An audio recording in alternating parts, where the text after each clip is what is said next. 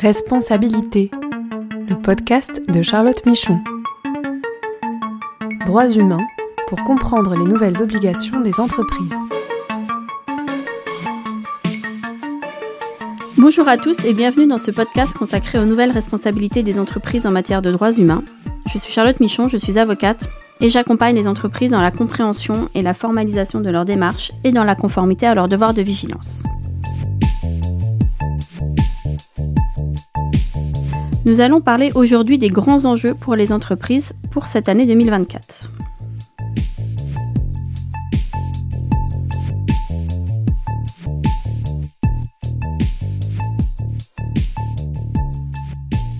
Alors en cette nouvelle année, je voulais revenir avec vous sur ce qu'il s'est passé en 2023, donc concernant le devoir de vigilance et les enseignements que l'on pouvait en tirer euh, pour les entreprises et pour les aider dans, la mise à place de leur démarche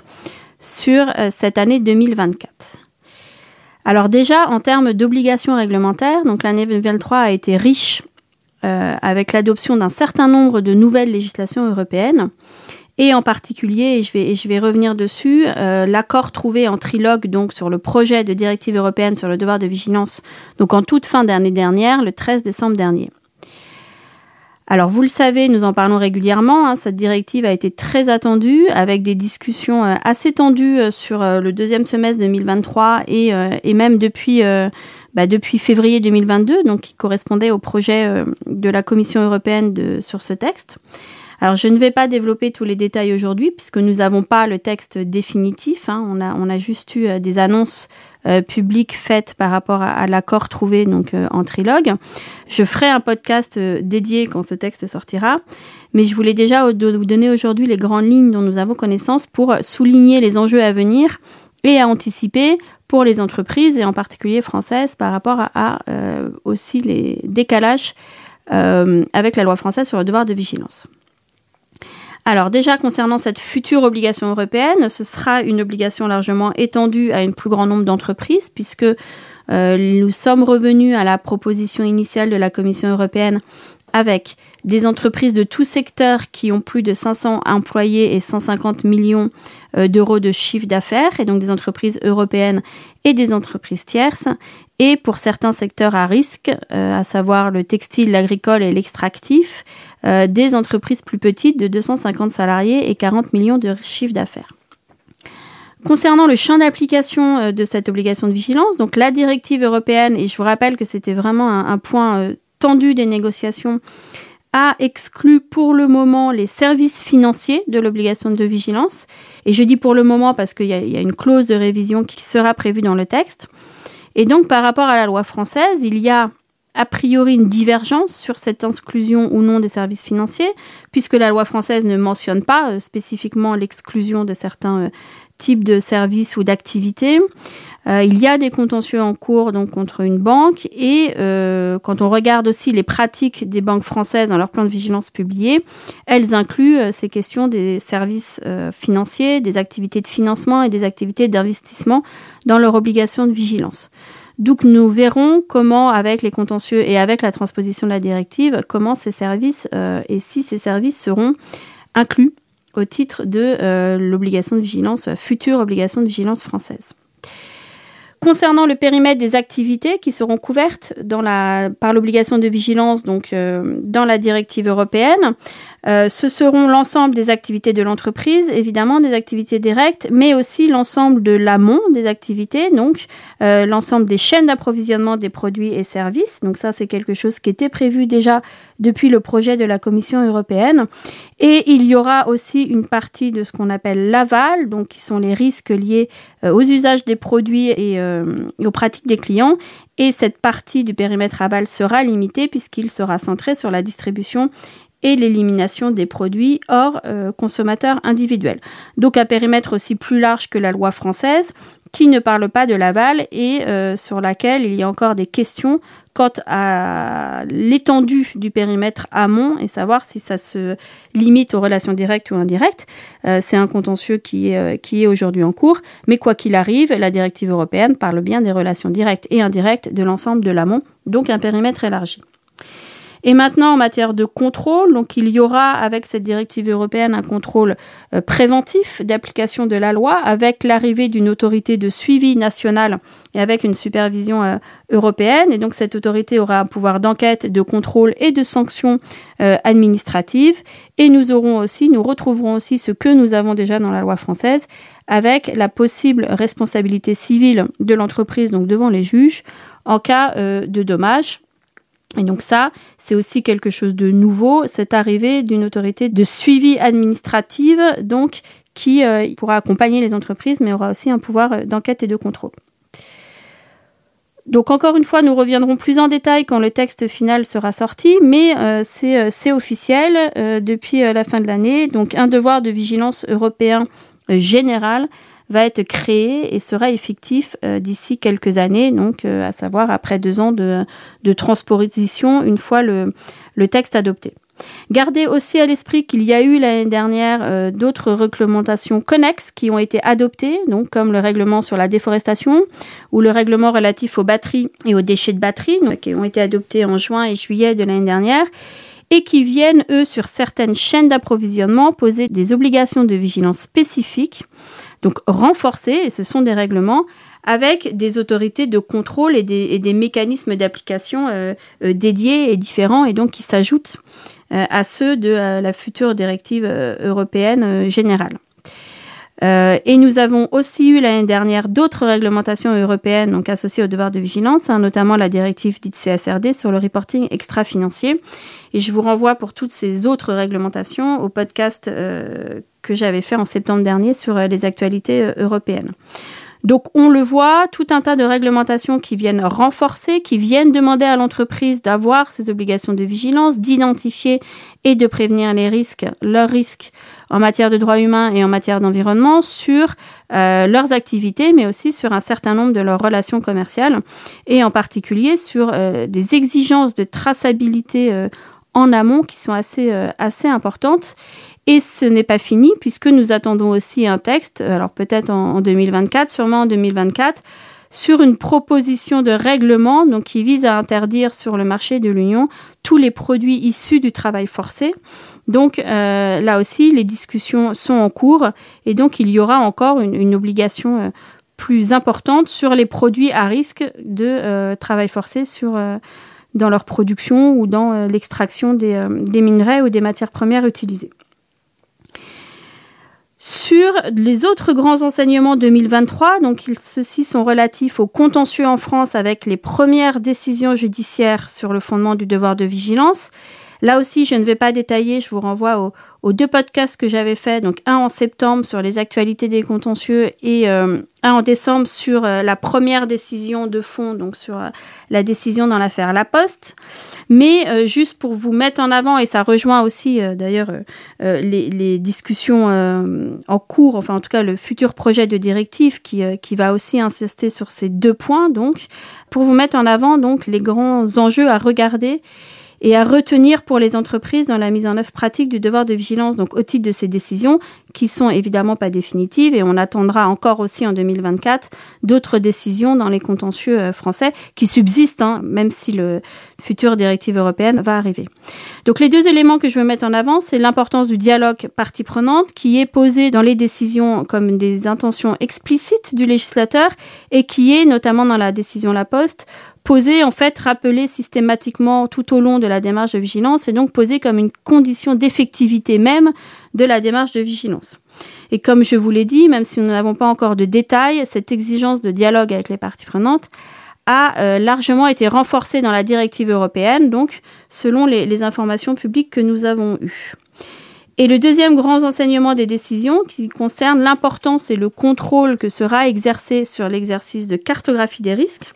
euh, demandé par le devoir de vigilance, qui est donc l'étape fondatrice et déterminante de la démarche, qui ne peut être de façade. Et là, c'est vraiment aussi la décision La Poste, mais c'est aussi avec le projet euh, de texte euh, européen qui est vraiment détaillé sur ces questions et qui s'inspire de principes directeurs des Nations Unies et des principes directeurs de l'OCDE. Donc, une cartographie des risques qui ne peut être de façade, qui ne peut être limitée à une approche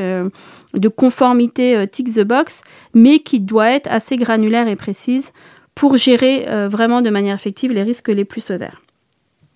Donc si nous prenons en compte les règlements et les enseignements donc de 2023 hein, des contentieux français, quels sont les grands défis pratiques pour les entreprises à venir autour de devoir de vigilance? Alors tout d'abord, et même si c'est déjà le cas depuis plusieurs années, ça va vraiment euh, s'amplifier et le devenir encore plus, la réalité c'est qu'il y a de plus en plus d'acteurs qui euh, évaluent, qui scrutent, qui regardent et qui mettent en cause les pratiques des entreprises. Donc les parties prenantes, évidemment, la société civile, mais ça, ça fait déjà un certain temps, les investisseurs de plus en plus, mais aussi les clients, mais aussi les relations commerciales qui sont elles-mêmes soumises finalement à ces obligations euh, réglementaires et à ces attentes de leurs parties prenantes, et les juges aussi, en tout cas pour la loi française, et demain des autorités de suivi. Et on le voit déjà avec l'exemple de la loi allemande, donc avec le BAFA, qui est l'organe en charge du suivi de, la loi, hein, donc la loi qui est entrée en vigueur euh, je vous le rappelle, l'année dernière, donc le 1er janvier 2023. Donc le BAFA qui envoie des questionnaires aux entreprises, qui est saisi par de plus en plus d'ONG, donc notamment avec des approches sectorielles, qui peut aussi s'auto-saisir et donc qui enquête euh, sur les pratiques des entreprises. Donc cette arrivée des, autorités de, suivi euh, est vraiment, va vraiment, je pense, changer la donne. Parce que face finalement à la multiplicité des... Euh, des regards hein, sur euh, les approches, euh, sur leurs pratiques, les entreprises vont devoir développer des démarches qui sont beaucoup plus opposables et être prêtes à rendre compte de manière transparente de ce qu'elles ont mis en place et de leurs choix ou de ce qu'elles n'ont pas mis en place et pourquoi elles ne les ont pas mis en place. Elles doivent euh, pouvoir justifier donc de leur choix, montrer qu'elles ont cherché à savoir ce qu'il se passait et les risques qu'elles avaient et qu'elles ont mis en place les moyens pour euh, les gérer, pour réagir en tant que de besoin. Et donc comment elles vont pouvoir prouver ceci? Ben, C'est en développant des méthodologies, en documentant systématiquement et en mettant en place les processus pour avoir une visibilité, une meilleure visibilité pour recueillir les données, pour recueillir euh, les risques sur leurs activités et sur celles de la relation commerciale. Et ça, c'est vraiment un enjeu, hein, cette question de la visibilité, notamment sur les chaînes d'approvisionnement, sur comment, et je vous l'ai dit, hein, il y a de plus en plus d'exigences réglementaires qui arrivent, hein, comment elles vont pouvoir tracer, comment elles vont pouvoir gérer l'ensemble des relations qu'elles ont sur l'ensemble de leur chaîne d'approvisionnement et je vous renvoie sur ce sujet à un podcast qu'on avait fait avec, euh, avec Carole Homet de, l'ICS hein, en octobre dernier, qui ont abordé cette question de la traçabilité. Les entreprises doivent être prêtes aujourd'hui à montrer qu'elles ont compris le sens du devoir de vigilance et euh, mis les moyens pour les traiter de manière à part entière. Et j'insiste sur cette question de la manière à part entière parce que la réalité, c'est qu'aujourd'hui, on le voit, hein, sept ans après la loi française sur le devoir de vigilance, c'est que c'est compliqué en pratique. Parce que de fait, cet exercice de devoir de vigilance est vu comme un exercice qui s'ajoute, qui se superpose. Et c'est une réalité, il se superpose à d'autres exercices. Il se superpose à d'autres exercices qui euh, est sur des enjeux qui sont déjà traités dans les entreprises, donc les enjeux RSE, et donc avec des acteurs qui sont déjà identifiés et propriétaires des enjeux, mais pas avec le même euh, esprit, si je puis dire, de vigilance. Et il se superpose aussi, il fait appel à des outils, à des processus qui sont aussi déjà connus dans les entreprises. Les cartographies des risques, les mécanismes d'alerte, les évaluations des tiers. Et donc il y a une, tendance euh, naturelle à vouloir mutualiser et répliquer. Donc des mêmes enjeux, des mêmes acteurs, des mêmes types de réponses, de processus, mais pour un objectif qui est complètement différent. Et je vous rappelle, l'objectif de vigilance, c'est bien d'identifier et de prévenir les risques d'impact négatifs, actuels ou potentiels, et donc que les impacts négatifs, sur l'environnement et les personnes. Et quand on parle de personnes, on parle bien des détenteurs de droits et des parties prenantes potentiellement impactées. Et donc que les parties prenantes potentiellement impactées. Et donc ça fait déjà une différence, par exemple, avec la notion de partie prenante que l'on utilise en termes de RSE euh, en général. Et donc ça demande aussi de regarder que les risques sur les personnes et l'environnement. Et donc indépendamment de tous les risques euh, pour l'entreprise, euh, qui sont par exemple euh, couverts par les exercices de cartographie euh, globale des risques groupes et des, et des revues ERM. Donc vraiment, des mêmes enjeux, des mêmes acteurs, des mêmes types de réponses, mais pour un objectif complètement différent. Et donc ça nécessite pour les entreprises d'avoir des exercices dédiés. Pour montrer que l'entreprise a compris donc euh, cet esprit du devoir de vigilance, qu'elle veut mettre en place des démarches effectives, je pense qu'il est nécessaire, en tout cas pour le premier exercice, d'avoir un exercice dédié de cartographie des risques vigilance qui soit assez granulaire. Et là, clairement, c'est l'enseignement du contentieux La Poste. Et ça pose des questions aujourd'hui pour les entreprises, puisque, comme je vous l'ai dit, et j'en avais déjà parlé dans un précédent podcast, hein, l'exercice de cartographie des risques vigilance, il vise à regarder les risques d'impact négatif. Et ça rejoint aujourd'hui la matérialité des impacts négatifs demandés par la CSRD. Sauf que souvent, ces exercices, et d'ailleurs c'est marqué dans la directive et les guides euh, qui ont été faits autour de cet exercice de matérialité hein, du reporting extra-financier, l'exercice n'est pas assez granulaire. On vise à chercher des enjeux matériels au niveau d'un groupe. Or, comme je vous l'ai dit, aujourd'hui, les entreprises, pour s'acquitter de leur devoir de vigilance, doivent avoir une cartographie des risques très précise, avec une vision des facteurs de risque précis, des sous-scénarios de risque assez précis compte tenu de leurs différentes activités, de leurs différentes relations commerciales, etc. Donc, euh, moi, je, je, conseille quand même, même si effectivement ce sont les mêmes notions de risque, de faire, en tout cas pour le premier exercice, un exercice dédié lié aux risques, aux enjeux de vigilance. Le deuxième moyen pour l'entreprise, ça, je pense qu'elles n'ont plus le choix aujourd'hui, même si on sait que c'est compliqué et on sait que ça n'a pas été fait, mais le deuxième moyen pour les entreprises de montrer qu'elles ont compris l'espoir du de devoir de vigilance et de mettre en place des démarches effectives, c'est d'avoir des enceintes euh, proactives de dialogue avec les parties prenantes potentiellement impactées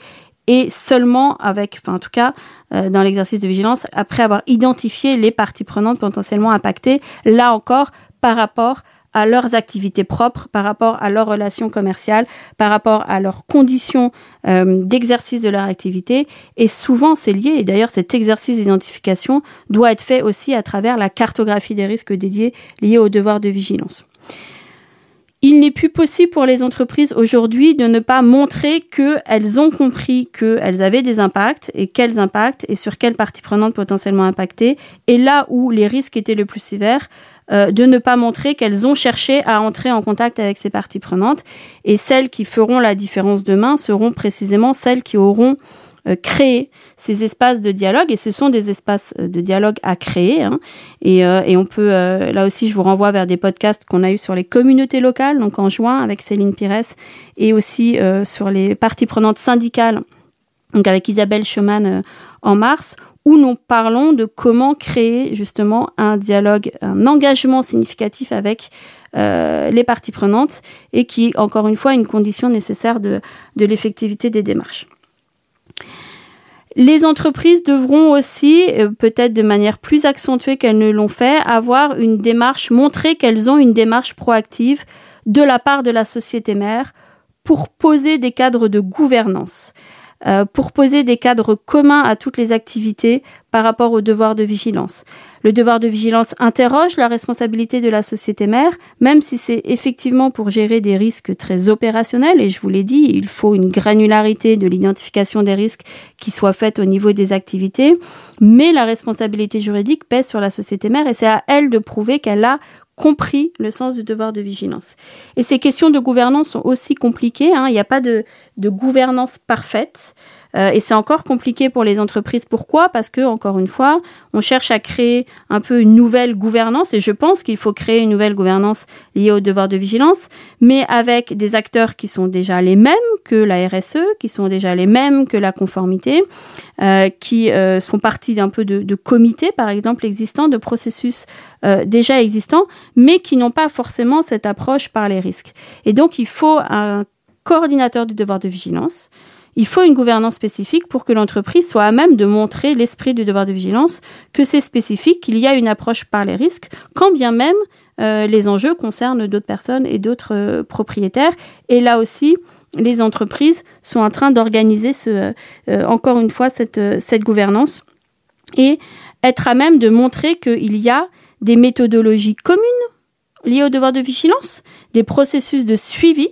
qui sont décidés hein, par la société mère pour qu'elle puisse avoir une assurance raisonnable sur les pratiques dans toutes ses activités, pour qu'elle puisse être sûre que les risques sont identifiés au niveau opérationnel, que les entités ont compris le sens du devoir de vigilance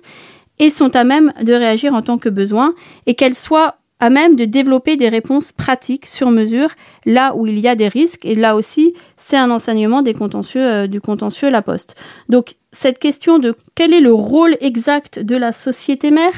pour pouvoir assumer de sa responsabilité, pour s'assurer que les enjeux qui sont par nature opérationnels sont bien gérés. Là aussi, c'est encore en cours de, construction et de définition. Et euh, les entreprises, encore une fois, euh, n'ont plus le choix puisqu'elles doivent montrer qu'elles ont compris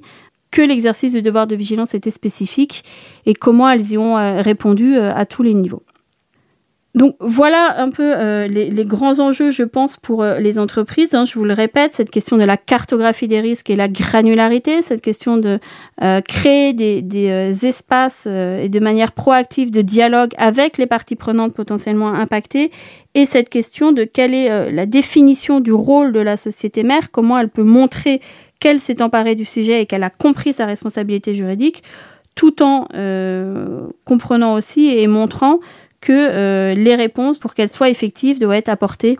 euh, au niveau opérationnel, c'est-à-dire toutes les activités, et comment ça se déploie au niveau des entités, et donc des questions de formation, de sensibilisation, mais aussi de processus de suivi globaux.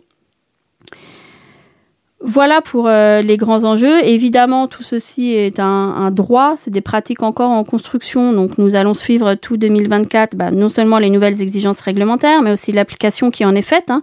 par les entreprises en matière de, euh, de reporting extra-financier notamment, puisque ça va être quand même quelque chose qui va beaucoup occuper les entreprises euh, cette année, mais aussi comment elles vont appliquer pour celles qui sont concernées les règlements sur la déforestation, les règlements sur la batterie. Et évidemment, nous continuerons à suivre les contentieux euh, français et les décisions qui arrivent et voir comment euh, la jurisprudence La Poste a été confirmée ou pas, et pour encore définir les, contenus, l'obligation de la loi française qui a encore vocation quand même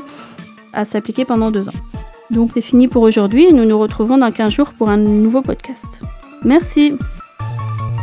Ce podcast est proposé et présenté par Charlotte Michon.